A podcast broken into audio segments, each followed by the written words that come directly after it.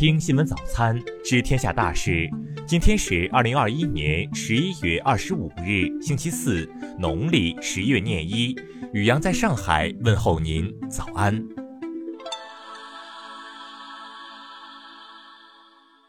先来关注头条新闻：广州白云区一老年人老王患上老年痴呆后，知道自己记忆力日渐衰退，害怕自己有一天忘记了存折密码，又害怕两个儿子知道存折密码后对存款有想法。因中风长期痴呆的老伴无人养老，便把密码告诉了保姆刘某，并将夫妇名下四本活期存折交由其全权负责。刘某因欠下巨额赌债，被债主多次追讨，便趁老王在痴呆症发病时。频繁带老王到银行将存折里的存款一百一十八点一万元多次提取，继而将上述钱款据为己有。案发后，刘某辩解称没有盗窃王老爷的财物，这里面有部分钱是奖金，有部分钱是借款，只是预支工资提前拿钱而已。王老爷都是知道的。最终，保姆以盗窃罪获刑十三年。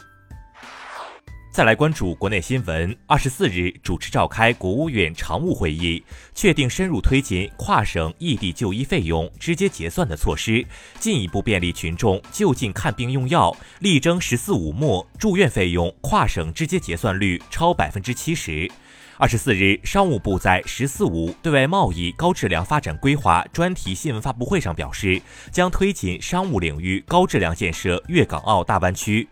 二十二日，国家电网有限公司正式印发省间电力现货交易规则，并表示省间电力现货交易试运行准备工作正在有序开展。国家卫健委印发通知，提出到二零二五年，母婴家庭母乳喂养核心知识知晓率达到百分之七十以上，全国六个月内纯母乳喂养率达到百分之五十以上。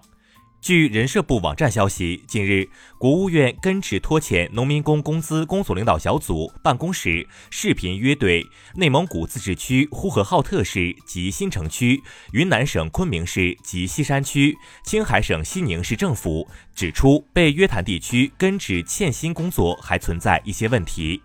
大连市新冠肺炎疫情防控总指挥部二十四日发布，将四个中风险地区调整为低风险地区。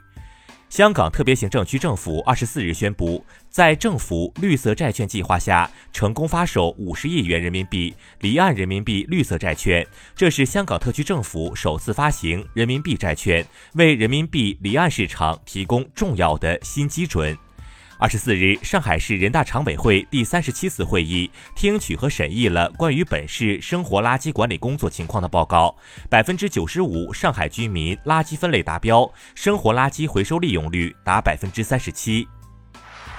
再来关注国际新闻。当地时间二十三日，美国位于叙利亚东北部哈塞克省的一处军事基地遭到了多枚火箭弹袭击。据央视报道员消息，本次袭击可能是由和伊朗关系密切的武装组织发起。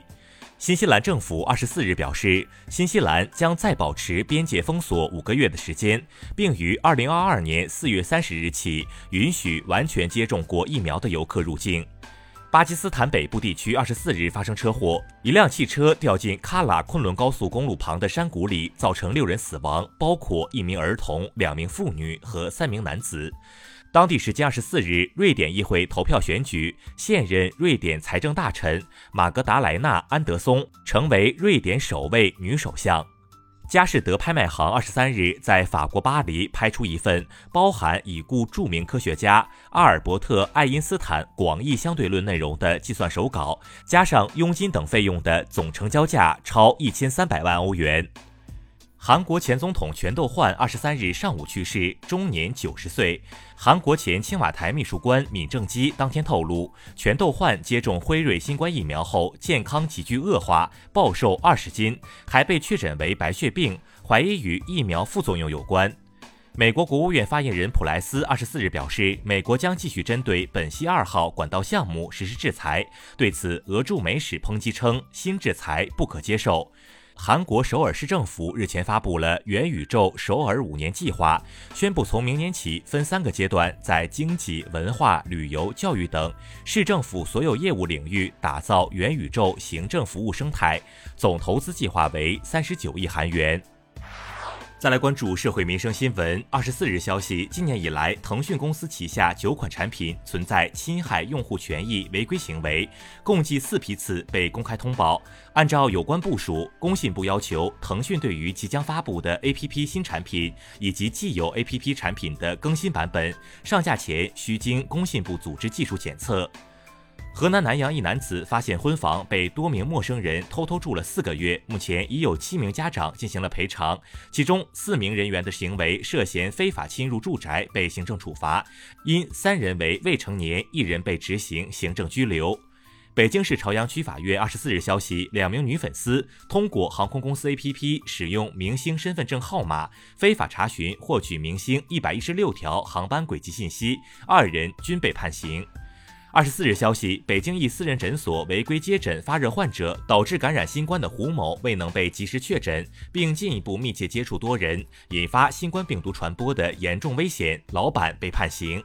南通警方日前捣毁一个特大电信网络诈骗犯罪团伙，该团伙以合法公司为伪装，通过虚构专家、通过虚构专家夸大药效等骗取患者信任，至案发全国十万余人被骗三亿多元。再来关注文化体育新闻。二十四日晚，三十一岁的中国女排国手刘晓彤在微博发文宣布退役。国际篮联官方二十四日公告，二零二二年男篮世界杯正式确认将于二零二二年七月十二日至二十四日举行。二十四日消息，女足老将邱芳芳征战联赛期间突感身体不适，经查患上了急性白血病，目前正在积极接受治疗。浙江省文物考古研究所公布，位于舟山市白泉镇的王家园遗址确认为河姆渡文化遗址，是舟山地区目前发现年代最早的新石器时代遗址。以上就是今天新闻早餐的全部内容。如果您觉得节目不错，请点击再看按钮。咱们明天不见不散。